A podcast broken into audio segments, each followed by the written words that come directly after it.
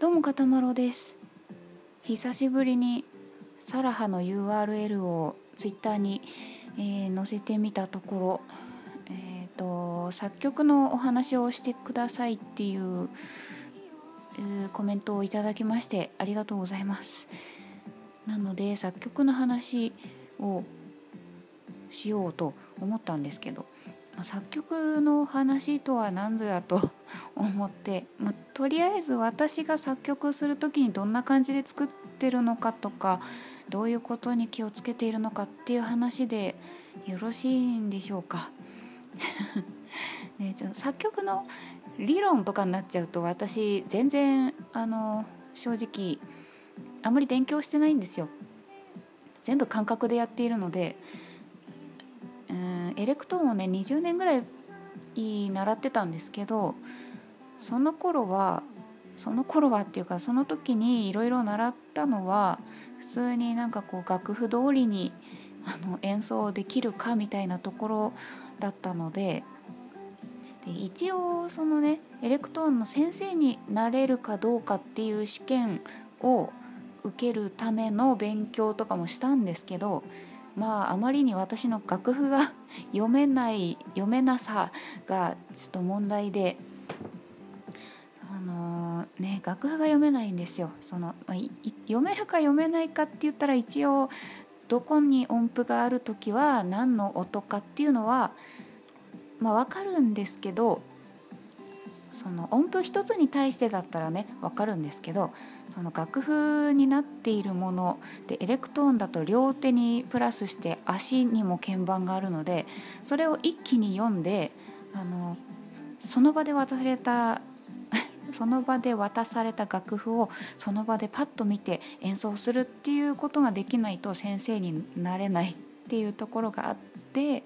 私にはそれが無理だったのでなんか、まあ、そういうところからしてねあんまりそんな音楽に関してのこう知識とか理論とかのことが分かってなかったりするんですけど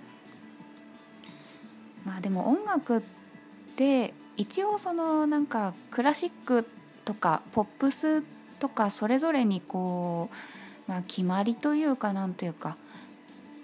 があってクラシックだとタブーとされていることがポップだと OK だったりとかすることもあったりとかするみたいなのでそんなにこう厳格にこれはダメあれもダメみたいなのっていうのは、まあ、ないのかなと思って私は自由に作っちゃってるんですけど、まあね、不協和音とかだったらちょっとねあんまりない方がいいのかなとも思うんですけどまあでも場合によってはそれがあの綺麗な飾りになったりすることもあるので本当に一概には言えないと思うんですよね音楽って、うん、だから本当に自由に作ってます。でまあ私作曲作曲をする時っ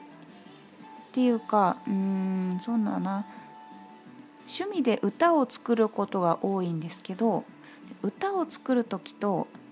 作曲で本当にインストのあの、まあ、BGM みたいな何て言うんだろう歌が入ってないただのただのって言っちゃっていいのか分かんないけど、まあ、歌がない音楽曲っていうもの歌と曲とではなんかこう作り方が変わってくる気がするんですよ、まあ、私個人の場合はね。歌の時は私歌詞を先に作るんですよ。でまあ、歌詞のその文字数に合わせて音楽、まあ、メロディーを作っていてで、まあ、メロディーに合うような和音コードを合わせていってでも最初は結構ありきたりなあのコード進行になっちゃうことが多いのでそれを、まあ、あえて外した感じのなんかかっこいいコード進行はないかなっていうのを探したりしてで、まあ、メロディーも結構そのなんかもしかしてこれどっかで聞いたことあるんじゃないかなみたいな単純なメロディーになっちゃったりとかした時はわざと音をなんかずらして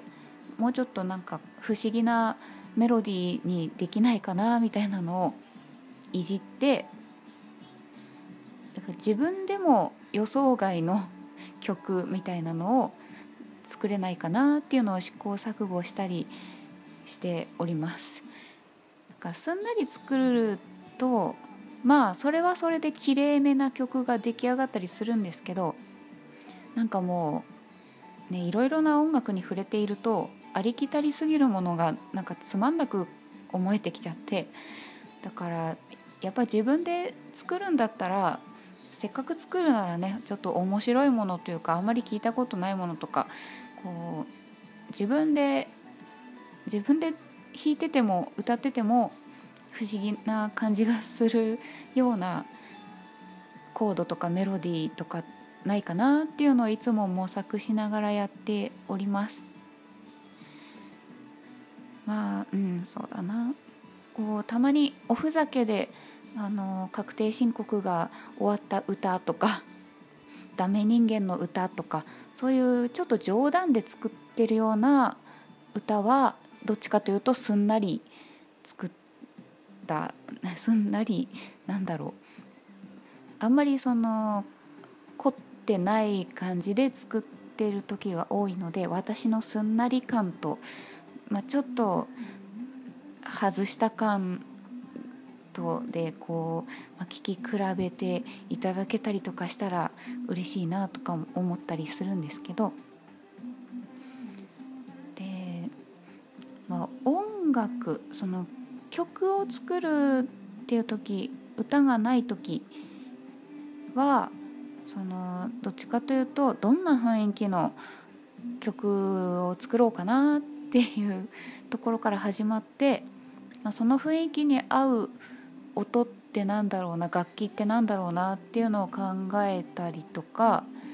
そんな感じで、ま、最初に雰囲気を考えることが多いです。で、まあ、曲うんそうだな歌と違うから主旋律っていうかそのメロディーがあまりはっきりしてないようななんかどこからが伴奏でどこからがメロディーなのかちょっといまいち分かんないみたいな曲を作ることが多いかなと思うんですけどまあでもそうは言ってもなんとなくメロディーっぽいものを決めていってでそうだな楽器ごとのパートをもう決めてしまって1個作ったら別なパートのメロディーをまた重ねて作ってでパートをいくつ増やせばいいかなみたいなのもその1パート1パート増やしていく間にまあ、こんなもんでいいかなとかもっといっぱい増やしたいなとかっていうのをもう本当に私行き当たりばったりにやっていくんですよ。最初に完成図が見えてるっていうことがあんまりなくて絵を描く時も本当にそんな感じで行き当たりばったりでもう何が起こるか自分でも分かんないっていう出来上がりが見えてない状態で作っていくのでうん。そうなんかねあんまり 私の作り方でこう参考とかにはならないかもしれないですけどまあでも出来上がりが見えないのも逆に自分でも面白いというかどうなるかわからないっていう楽しさを味わいながらやっております。うんなんか 全然えっとどうなんだろうこんな話をして大丈夫かな？こう求められていた話と違うかもしれませんが、まあ、普段は何だろう Cubase っていう作曲の作曲の何て言うんだろう音楽の編集のソフトを使ってやってるんですけどなんか、まあ噂によれば Perfume の曲を作っている中田ヤスタカさんも Cubase を使っているらしいということでまあプロも普通に使っているソフトらしいんですけどまあ何と言いますかね。これをね中学生とかの時にパソコンを持っててこのソフトを持っていたら私もねもうちょっと学生の時にいっぱい作品を発表してさまあ今何かしらちょっと違う生活をしていたんじゃないかなって思ったり、